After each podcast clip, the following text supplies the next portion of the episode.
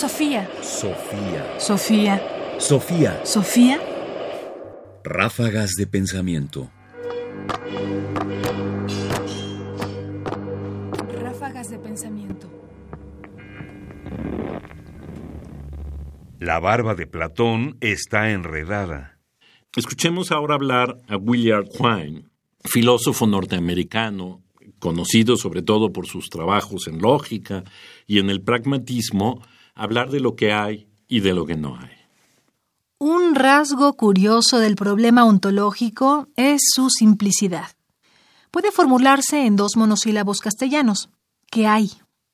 Puede además responderse a él con una sola palabra, todo. Y todo el mundo admitirá que la respuesta es verdadera. No obstante, esa respuesta se limita a decir que hay lo que hay. Queda margen para discrepancias en casos concretos, por eso ha quedado estancada la cuestión a través de los siglos. Supongamos ahora que dos filósofos, Mac X y yo, discrepamos en nuestra ontología. Supongamos que Mac X sostiene que hay algo que yo niego que haya. Mac X, muy coherentemente con su punto de vista, describe nuestra discrepancia diciendo que yo me niego a reconocer ciertas entidades.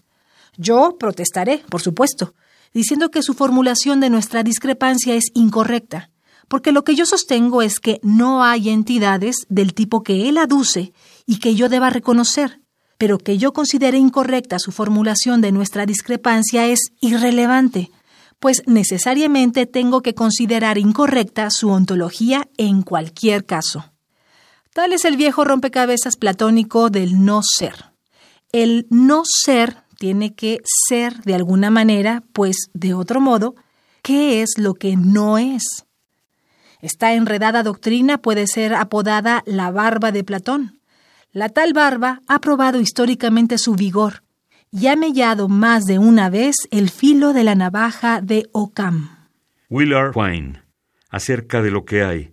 La pregunta puede resultar extraña, pero ¿qué es exactamente lo que no hay? Es decir, en una discusión entre cualquiera de nosotros, hay cosas, entidades, que existen para unos y que no existen para otros.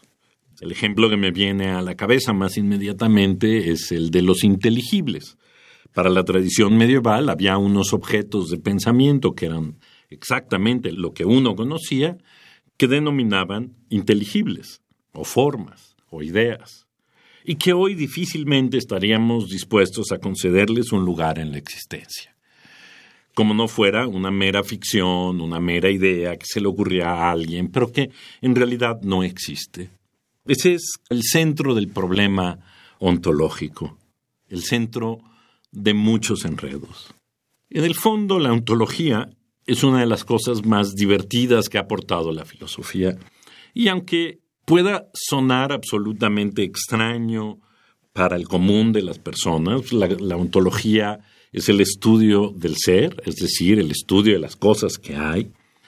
Es hoy uno de los temas fundamentales cuando se aplica al cómputo y a la inteligencia artificial. Se llama ontología hoy a las categorías con que notamos e identificamos a los datos y les damos existencia.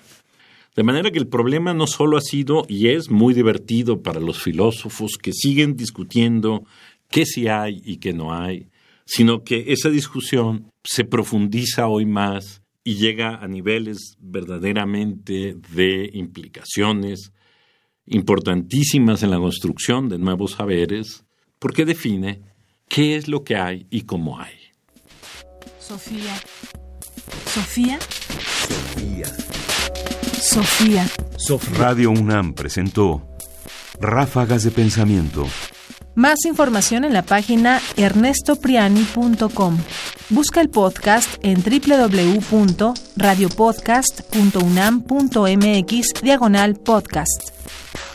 Comentarios: Ernesto Priani Saizó. Producción: Ignacio Bazán Estrada. Sofía. Sofía. Sofía.